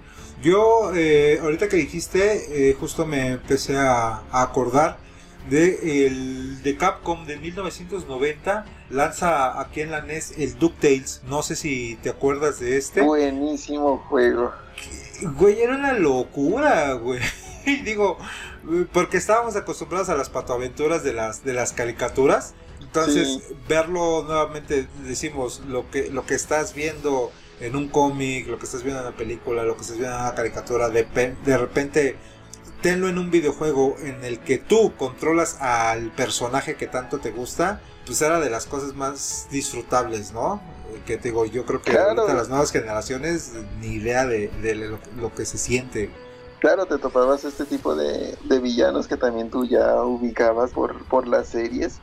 Y creo que eso también ayudaba mucho en, en cuanto a saber qué hacer, güey. Porque te mencionaba aquella vez el de, el de Tiny Toons. Sabemos esta, esta morrita castrosa que, que quiere abrazar a cada rato al, al Eh, gato. mira. Entonces, exacto. Entonces era como que, como que conectaban todo eso, güey. Habían sus mañas para, para derrotar a ciertos, a ciertos jefes que solamente hacían, hacían lo mismo, una que otra habilidad. Y ahorita que mencionas ese de DuckTales, te pregunto si jugaste el Darwin Dog. No, era súper fan de la maldita caricatura, pero nunca pude conseguir el juego, güey. Nunca lo conseguí. Entonces, Crecí traumado también. te los voy a, te los voy a ir anotando, güey. Sí, por favor. Este, para que los cheques, me gustaría que, que le dieras una checada. Darkwing Duck era un juego muy difícil, güey. Te lo digo así de, Ah, ¿en serio? así de, de ya. Lo que tenía el Darkwing Duck era que, pues obviamente cargaba su, su este, su pistolita y era, era tipo, tipo de, de plataforma en el que tú solamente tenías tu pistola y esta variedad como de armas que para la época era como de que, wow, o sea, contiene variedad de armas que tú recargabas mediante munición que te ibas encontrando en el camino, que en este caso era como energía. Cada arma te servía para diferentes cosas y el mismo Darkwing se cubría con la capa, güey, eh, de los proyectiles o, alguna especie de disparo. Y tenía este, este modo que, que Mega Man fue implementando mucho después en el que él se colgaba de las cosas, o sea, se agarraba de, de este de lo que fuera en el techo es- y cosas así. Entonces era muy interesante estarse balanceando entre todo ese tipo de, de combinaciones y más aparte que cada voz, cada, cada jefe tenía su forma, como te digo, su maña de matarlo. Pero la dificultad no era el boss, como, como lo sabemos muchas, muchas veces, la dificultad siempre está en la, en la misión. Desgraciadamente se nos canceló un segundo título porque pasó también desapercibido, pero después revivió ese segundo título con una especie de, de filtración gracias a los, a los hackers. Entonces tuvimos un segundo título por ahí pirateado. También te Ok. la voy a llegar. Va, va, va. Y fíjate que eh, ahorita que estás hablando particularmente con esa caricatura, tengo también ahí un, un trauma de desesperación. Porque, eh, pues obviamente Darwin Dog era una versión de Batman de las patoaventuras, o de este universo de las Sí. patoaventuras. Y me encantaba su eslogan de Soy el terror que aletea en la noche. Soy la goma que se te pega en el zapato. Soy el jabón que te tira en la bañera. Nunca la pude conseguir, eh, por más que la busqué, la busqué en, en estos puestos de eh, compra alternativa, ¿verdad? No estoy fo- fomentando la piratería, pero que tenían así colecciones de caricaturas y todo. Nunca la encontré. Cuando lanzó Disney su plataforma, la vi y dije, por fin voy a disfrutar Pataventuras. Y eh, solo viene en inglés y no me estoy quejando, pero pues era de esos títulos que el doblaje eh, latino le daba muchísima, muchísima eh, personalidad a todos los personajes, personalidad a los personajes de la caricatura, pero este no la tienen eh, en español latino. Entonces sí dije, qué chafa, nunca voy a ver esa caricatura. se, tampoco se subió a Disney Plus porque también ahora con lo de la nueva plataforma yo recuerdo que revivieron muchas series, güey. De pronto también se, se consiguió y se subió a Disney Plus. Porque Sí. también se, se consiguieron los derechos para los cómics, ¿recuerdas? Ajá, sí, te digo que en Disney Plus sí está, pero nada más está en inglés, no la encuentras en este Ah. en, en el doblaje latino. Eso es mi frustración. Entonces, No, no, no, no, no. Ahorita tengo que hace un año que lanzó Chale. Disney su plataforma, la encontré ahí, sí está, pero nada más está en inglés. Por eso digo, "Ay, quiero Pues, verla. en latino". creo creo, no estoy seguro, no es como dices tú por fomentar, pero creo que yo la tengo ahí. Entonces te la voy Ah. a llegar. Ah, no, hombre, ya te tengo ahí mi encargo. Como sí, va a ser un chiste político muy incorrecto, mejor me callo. ok, eh, pues sigamos con algunos otros títulos. 1991, güey, sale una versión en NES llamada Snow Brothers, que es obviamente la que nosotros conocemos, pero no es la versión de arcade, güey. Esta sí tuvo un este Exacto. un cambio. Aquí eran 70 niveles y tal cual pues veías más que nada los diablillos ahí, este, los demonios estos que tenías que ir atrapando, ¿no? Ya hemos hablado un poquillo del Snow Bros. Pero, te digo, en esta versión sí eran 70 niveles, en la versión de Arcadia eran nada más 50. Y pues nada, una Muy locura nada bueno, más que tenía- quería mencionar. Ajá. No lo, no lo jugaste tampoco. Me acuerdo haberlo jugado, pero no era yo tampoco, pues, estaba más mocoso, no me llamaba tanto la, Sí, yo porque, porque recuerdas que, que, bueno, volví a, a hacer mi recopilación de, de los rooms. Ujú. No, no hace mucho que, estábamos en pandemia. Dije, bueno, no hay nada que hacer. No tengo nada que hacer. El, tenemos el grupo, pues hay que, hay que llevar algo bueno. Entonces, pues lo que siempre digo, güey, pinche gente no revisa lo que, lo que uno hizo. Y entre, y entre No valoras mi esfuerzo. eso- y entre todo eso, güey, pues ahí agregué muchas joyas por ahí ocultas, como te mencionaba el, el Mario Bros. Entonces, este de, de Snow Bros es tal cual el arcade, solamente que tenemos un espacio más, más chico, la misma jugabilidad, un poco más, más lenta, porque sabemos que el procesador de la Nintendo es, Sí. es más lento que el, que el arcade, pero se disfruta bastante, güey, tiene el mismo nivel de dificultad, es muy entretenido. No me lo terminé porque me faltó vicio y, y seguía yo recolectando otros juegos.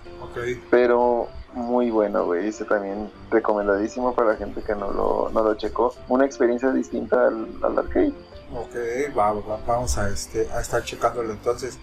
Eh, también ahí en el 92 tenemos la tercera entrega de Castlevania que se llamaba Drácula's Curse o La Maldición de Drácula y fue con el que se despide prácticamente la saga del NES con tres héroes y 15 escenarios, era una precuela de los anteriores y tenías el estilo prácticamente de primero, ¿no? Que salías con tu látigo matando ahí a los, este, a los muertitos, te subías en las escaleras, ibas recorriendo los escenarios y los mapas estos en los que de repente te podías perder también. Entonces, este sí me, me gustó y también no tuve la, la oportunidad de terminarlo. Me quedé, Y- no, ni a la mitad creo que le llegué. Unas, unas cachetadas, ya te voy a agarrar y a poner. Estuvo bueno, güey, porque fíjate que este, este es tercer juego de la saga y el que se supone cerraría la saga de Nintendo Ajá. es en el que se inspira Netflix para sacar esta serie. Eh, tenemos al protagonista a Trevor y ya lo mencioné varias veces. En el camino, dependiendo de los, de los caminos que eliges, encuentras a Alucard o encuentras a, a, a Saifa. Entonces tú tienes esta opción de, de cambio de personaje en el que cambias alguno de ellos y, y este puedes utilizarlo como personaje jugable, usar sus habilidades. Este, unos hacen más daño que otros, este, unos tienen más resistencia y pues te vendrían ayudando hasta, hasta terminar el juego. Tenía este, esta opción de guardar tus, tus progresos con, con unos passwords porque Castlevania sí pensaba en, en los que sufríamos. Entonces yo creo que era de los primeros juegos que te permitía, te permitía guardar y muy recomendable, güey. Tenía muchos voces muy buenos. Igual si se vieron la serie creo que están, creo que ya saben todo. Este Drácula no fue el último, el último jefe, el jefe final, sino fue la muerte, güey. Tuvimos estos finales alternativos y iba a chillar, güey. Sí, ahí tuvimos esos giros, ¿no? Que, que no teníamos en cualquier juego. Exacto, y, y que hacían más interesante el juego, más que nada te quedabas con el pendiente de que era canon, que no era canon, voy por el camino correcto, no voy por el camino correcto, y muchas cosas quedaban en rumores, como de que en tu final sí sobrevivió Trevor y como que en tu final se murió y como que en tu final se casó, o sea, qué pedo, como que en tu final Alucard se hizo malo, entonces era era bueno, era muy muy interesante. Uh, tendré que volver a acabarlo para. Aunque ya me echaste a perder el final, pero no importa. Netflix, Netflix fue el que echó a perder el final. Sí, güey. Muy bien, ¿cuál otro traes ahí de Sega? El que te mencionaba, el de Gunstar Heroes, es un tipo de, de juego de, de plataforma, de Gun, Gun and Run, le llaman a este tipo de juegos, que es tipo Metal Slug, por así decirlo. En este, pues traes a, a uno de los, de los dos niños que, que traen una, una pistolita y van disparando a, a cualquier enemigo que se, les que se les acerque. Como jugabilidad, ellos tenían tenían una variedad de armas que pueden intercambiar. Este, te mencionaba un juego de Capcom que se me olvidó, que tiene también esta, esta opción de cambiar entre cuatro, cuatro tipos de armas. Entonces, en el Gunstar lo que tiene de, raro era que podías combinar las armas, güey. Tú tenías dos tipos de armas y se, se le otorgaba una habilidad distinta al arma. Entonces, por decir, tenías la de láser con unas, una especie de diamantitos o algo así. Entonces el láser se extendía o abarcaba toda la pantalla. O la combinabas con alguna especie de arma como la de fuego o así. Entonces el láser se volvía a, corta distancia, pero, pero este te protegía de cualquier otro disparo. Entonces teníamos también el, el arma que, que era la, la perseguidora. Entonces era una combinación así muy buena entre una variedad por ahí de, de 6, 7 armas y te aumentaba todo eso. Tú, tú este, jugabas dependiendo de, del arma que usabas. Habían quienes hacían más daño, quienes no. La que decíamos siempre, la del, la del flojo, que, que cubre toda la pantalla y, y simplemente se cubre de los, de los disparos. Pero muy entretenido. El argumento de esta era que, que era un grupo de... El grupo se llama Gunstar, que protegían el planeta de, del G9 durante generaciones tendrían que seguir haciéndolo. Primero vino Golden Silver, un androide destructor que quería robarnos los recursos naturales, y después apareció Smash Teisaku, un cruel dictador megalomaníaco que pretendía apoderarse de las cuatro gemas místicas. Pues estas gemas las conseguías mediante a las, a las misiones que avanzabas y este vendría siendo el, el villano que, que mandaría este tipo de, de robots a, a atacar. Entonces era muy interesante y tenía, digamos, te digo, como el Metal Slug, pero más, más fluido, mucho más rápido. Uh, oye, está interesante ese, tampoco lo, este, lo conozco, ¿eh? no, no me suena de, de algún de alguna otra consola. Sí. Pues es que yo no tuve Sega, pues yo fui pobre, no como tú que sí eras rico. No, no es que, tu- no es que tuviera todas las consolas, pero como, como dato ahí para la gente, mi, mi tío vendía videojuegos. Entonces, el, el encargado, ¿cómo le llamaban? Hay, hay un, hay un nombre que, que se inventaba un, un amigo, el, este, el supervisor encargado de, de probar el contenido de, el contenido cabrón. gráfico de las consolas pues era yo, güey. Entonces yo tenía que, que este que agarrar el juego, usarlo, Alguien tiene que hacer ese trabajo. claro, y así mismo recomendarlo y, y este y dictar pues de qué iba, porque también mucha gente este, como teníamos ac- actualmente pues el internet obviamente que que este que te facilita este tipo de, de códigos o, o este o mañas para pasarte ciertos niveles en aquel entonces pues no lo había güey. Nada más teníamos la revista Club Nintendo. exacto teníamos esas revistas que también ¿No yo leía pues por yo las leía pues simplemente por por eso por gusto. Entonces ahí me aprendía muchas cosas y de repente la gente se acercaba y que oye que, que aquí no sé qué hacer en, en algún juego y, y siempre yo era el que sabía todo güey. Pinche borrito de, de seis años y sin vida personal que se la pasaba jugando. Te pasas, sin mundo. sí pero buenísimo recomendado Sí, pues así eran. Muy bien, muy bien. Eh, ¿Cuál otro título traigo por aquí ya para ir por ahí cerrando ideas? Pues tuvimos algunos Mega Man. eh, por los 90 el Mega Man 3, el Mega Man 4. eh, ah, uno de los que sí jugué, me gustó. Y que también hemos hablado un poco ahí co- contigo, compartimos ese gusto. Es el de Battletoads del 93.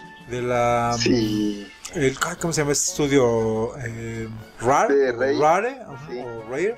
Y eh, pues nos sorprendió a todos con un Billy Bob que era bien divertido y gráficamente espectacular. Y no nada más ese, güey. En el 93 que sale, sale también el Battletoads and Double Dragon, donde pues nuestras Sí. ranitas se unen a Billy y Jimmy Lee.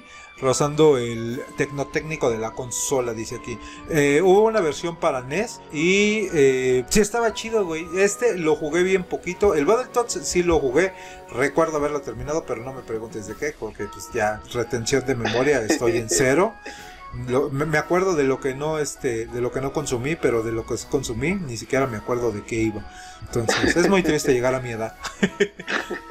Y ese de Battletoads vs Double Dragon, lo que tenía, lo que tenía interesante era que, por decir, las ranas eran un poco más, más rápidas y los de Doble Dragón hacían un chingo de daño, güey. Entonces ahí era, pues, por, por estrategia y por gustos. Las ranas eran un poco más divertidas por las por las caras que hacían y, y todo este tipo de, de este de apartado como como en tipo caricatura y los de. Doble Dragón sabemos que es más un tipo más serios, más secos y más violentos, güey. Estos güeyes Sí, sí, que sí, te agarraban de las te agarraban de los pelos y te y te madreaban ahí, güey. Y te azotaban vilmente los desgraciados, sí, sí, sí, cómo no.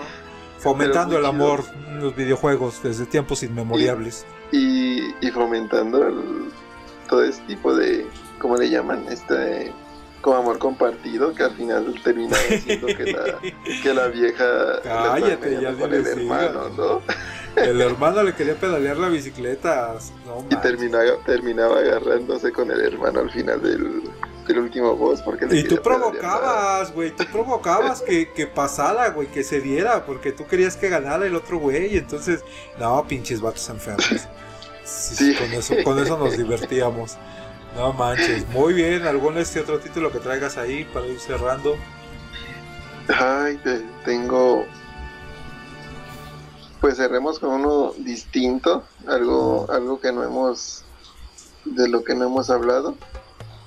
Uno de fútbol, güey, el, el? Internacional Soccer, no el Internacional Soccer, muy bueno, güey. También hemos hablado muy poco de, de los deportes. Hablábamos en aquel momento del Capcom Sports, que como sabemos por, por este por excelencia es, es el mejor título, güey. Lo que le hace falta sí, es, sí, sí. es más tiempo, lo que le hace falta es, es una variedad más de, digamos, de modos de juego y un poco más de tiempo porque sabíamos que duraba muy poco. En este caso, el, el International Soccer era directo de la FIFA, güey. Permitía usar varios tipos de ligas, algún torneo, eliminatoria. Entonces, yo creo que sería de los primeros juegos que, que implementaban esto. Tenía una variedad muy grande de, de selecciones de, de equipos. Algo que no se veía, que no se veía mucho y gráficamente también peleaba mucho con, con lo que era el arcade. También se me olvidaba decirte que ahí como dato, por si muchos decían, o muchos están pensando en este momento que la, que la Sega estaba, está más potente o, o es más chingona que la Nintendo que está mencionando X, es porque esta Sega manejaba 16 bytes, no solamente manejaba 8 bytes. Como esta nació ya cuando ya estaban las dos en competencia, pues esta crearía una sola consola que, que reproduciría ambos géneros. Entonces, ambos rangos de, de calidad, que sería, le llaman ambas generaciones, eh, es la palabra. Ok. Que porque, porque le llaman como por generación a cada, A cada consola. a cada exacto a cada consola entonces esta esta combinaría ambas ambas generaciones y pues por eso sería un poco más potente visualmente al nivel te digo de del Super Nintendo pero me atrevo a decir que no o sea Sí, tampoco era así como que digas, ay, tú una super diferencia marcada vas a ver entre las dos consolas. No, la neta tampoco. Pero No, pues sí había, había un paso. y lo que te decía lo que las las caracterizaba ya después de, de eso era que en el Super Nintendo el juego era un poco más familiar pero en muchas ocasiones más divertido y más extenso.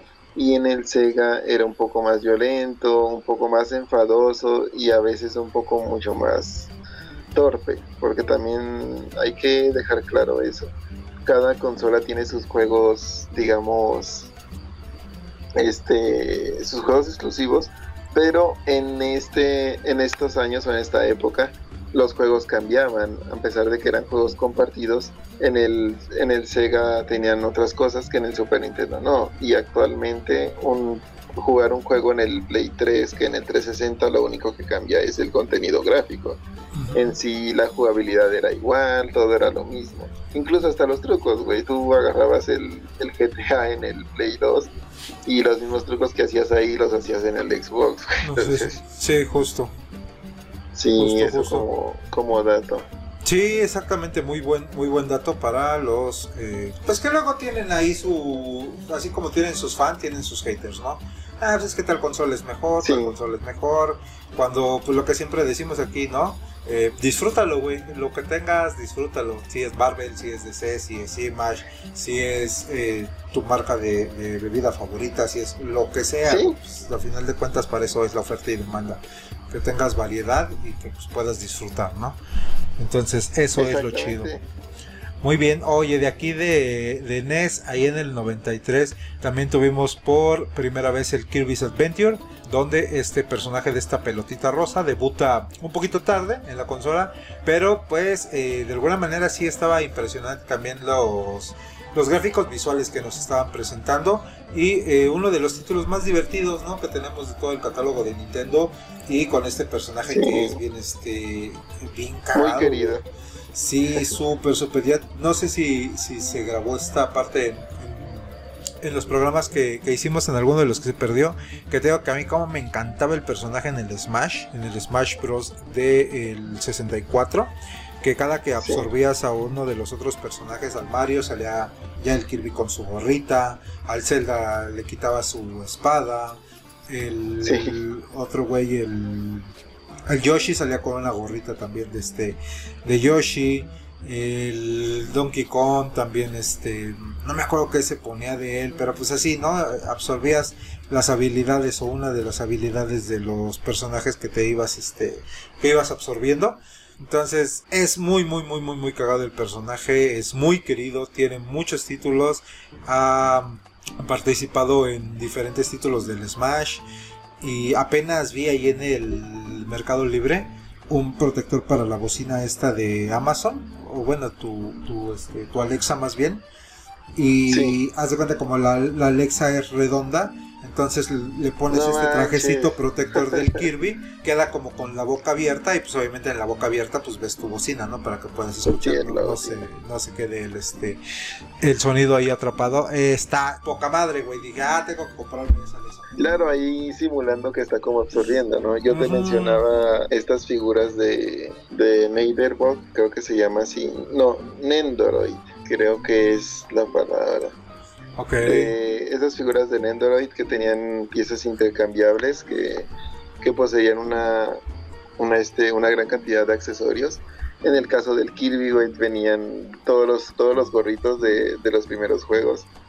Y este, y pues diferentes posiciones, era, era muy bueno, güey, se veía muy, muy curioso. Y en el caso de Link también, esta variedad de armas que poseía y, y este, y pues las, los cambios de las facciones de las caras y todo eso. Son figuras muy interesantes que yo creo que si la gente no las conocía, por ahí pregunten con el buen Damiano. Exactamente, exactamente.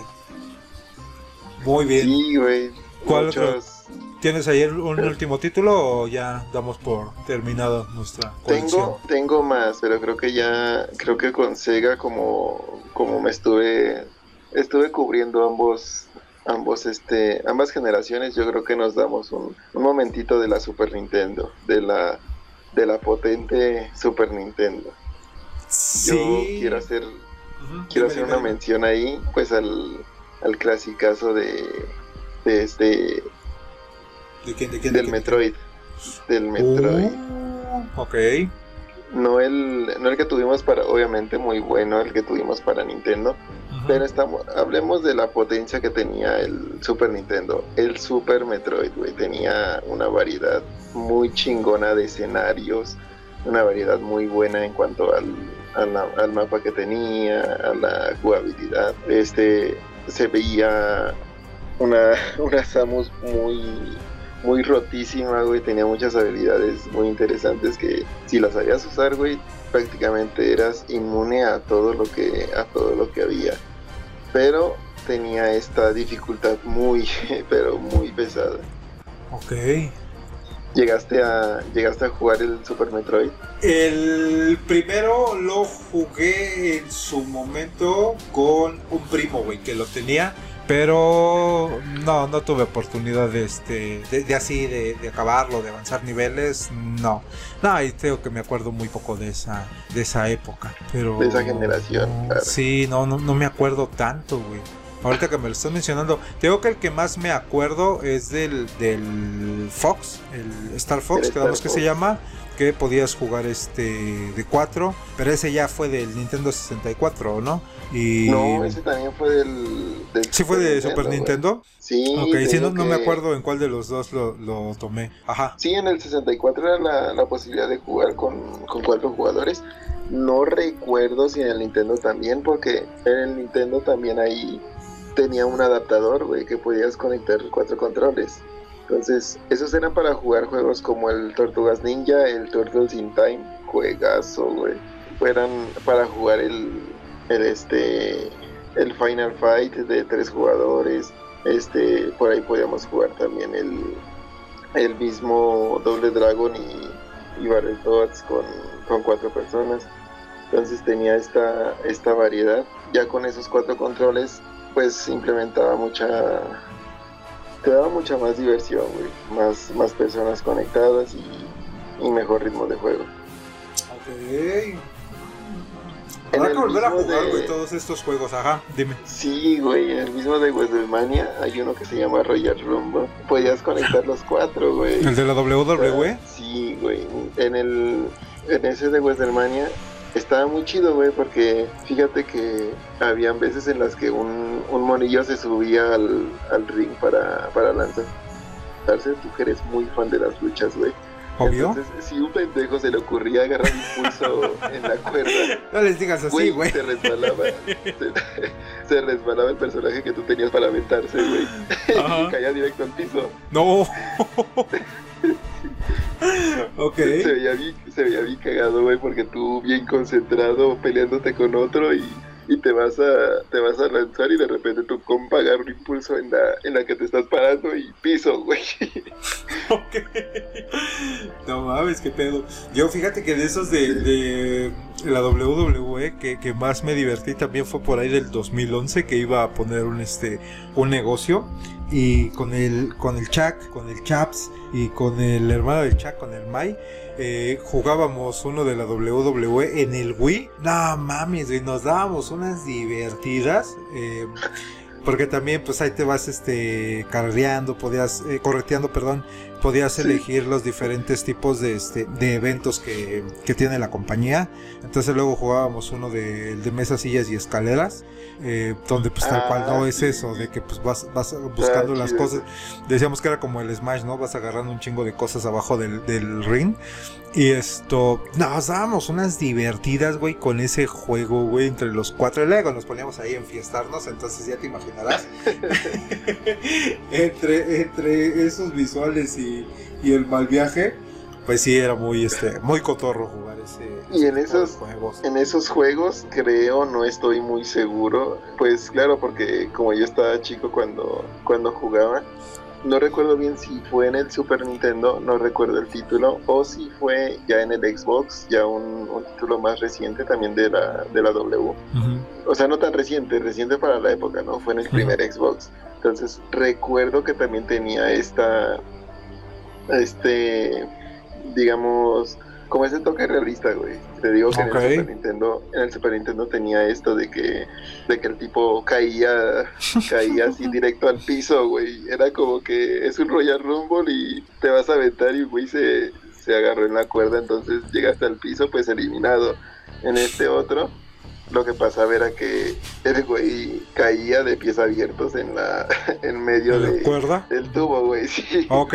O sea, un foul ahí completo y, y era para que tú nomás llegaras, te le subías y eso ya era, ya era eliminarlo de una. Ok, ok. Entonces tenía estos, estos toques, le pegabas al, al referee por error y el referee te, te iba a eliminar a ti, güey, pero como a veces lo agarrabas de espaldas y no veía quién era, eliminaba uno por error, güey. Entonces tenía estas fallas que a la vez te daban risa, güey. sí. Claro. Entonces, tu compa gritaba, ah, no mames, pues si yo ni fui, pinche culero, cosas así. Ujú. Entonces, No mames, qué cagado. era lo divertido, sí, claro, era lo divertido.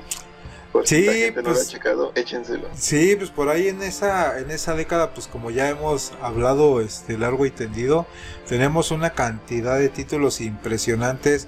Eh, yo creo que no teníamos tanto acceso precisamente por lo mismo de que pues nuestros jefes eh, pues no nos, no nos gastaban tanto, ¿no? En cualquiera de nuestros este, vicios que tuviéramos en el momento. Pues obviamente pues nosotros no teníamos cómo.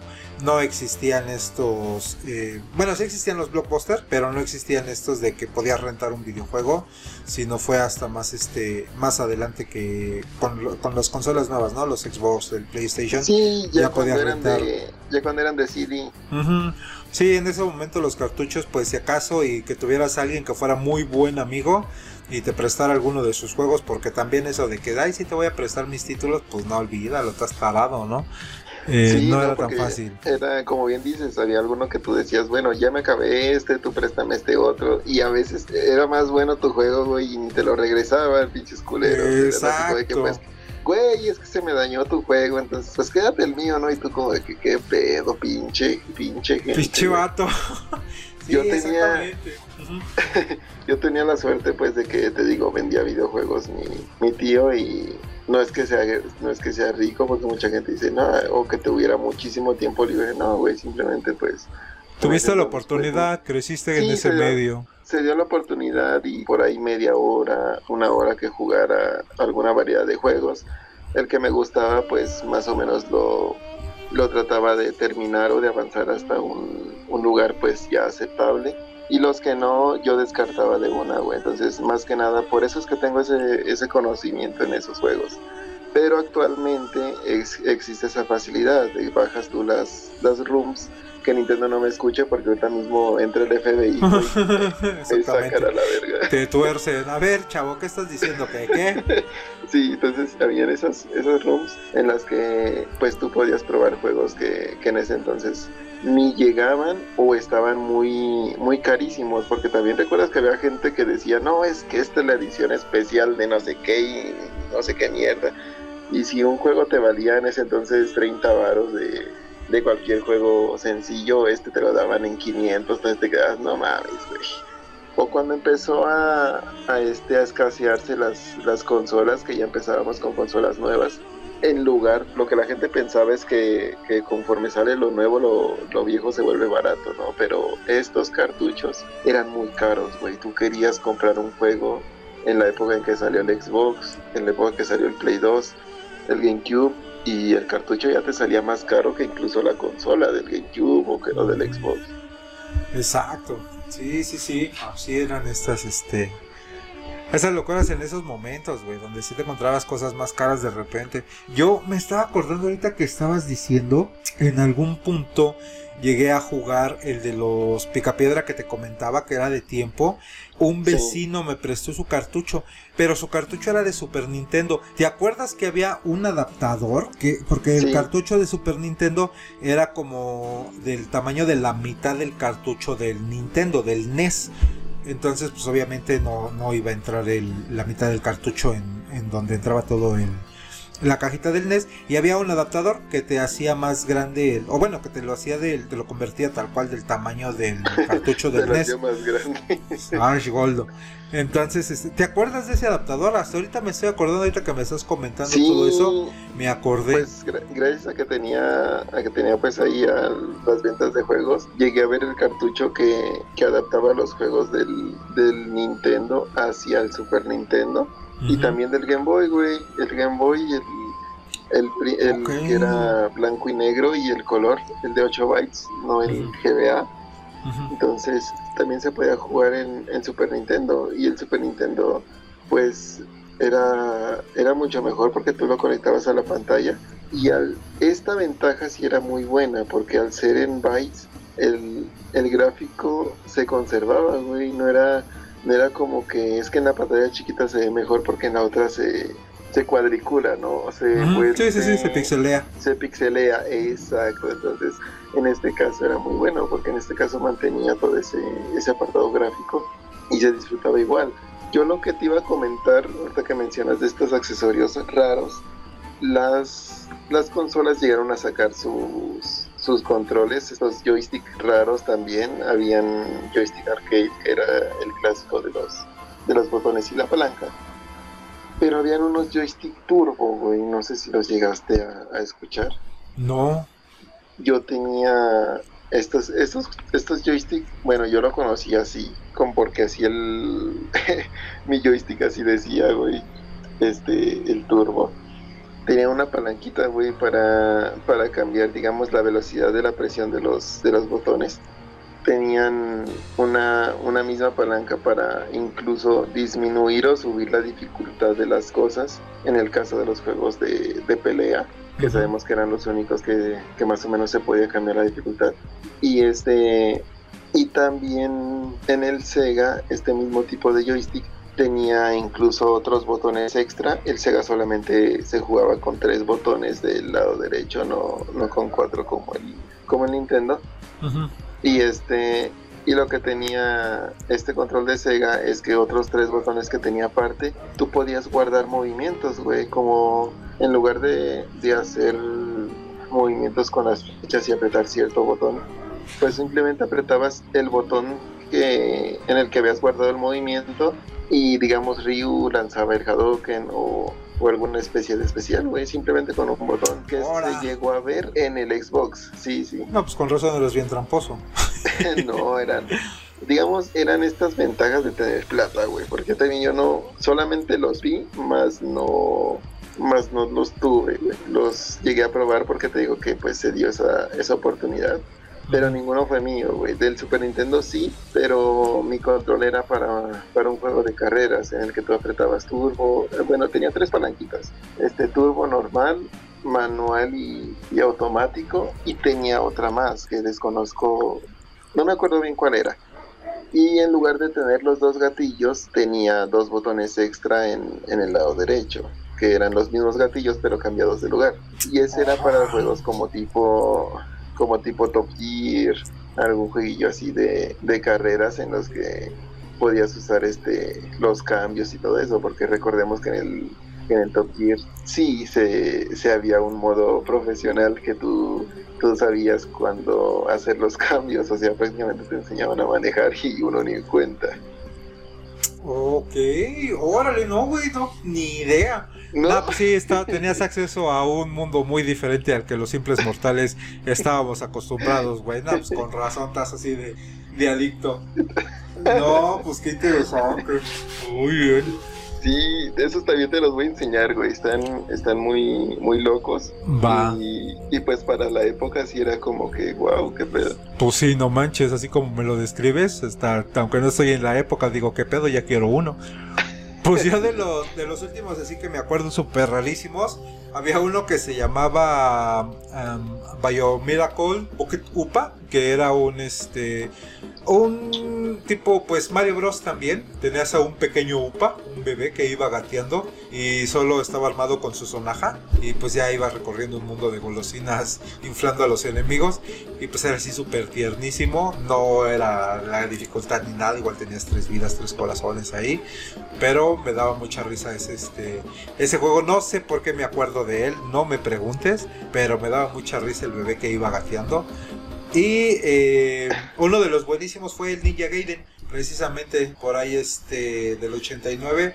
Pero Sí, cosa claro. curiosa es que este Ninja Gaiden en la consola en el NES se llamaba Shadow Warriors, como tal no se llamaba Ninja Gaiden. Era súper juegazo aquí, a mí lo que más me impresionaba eran las cinemáticas que tenía.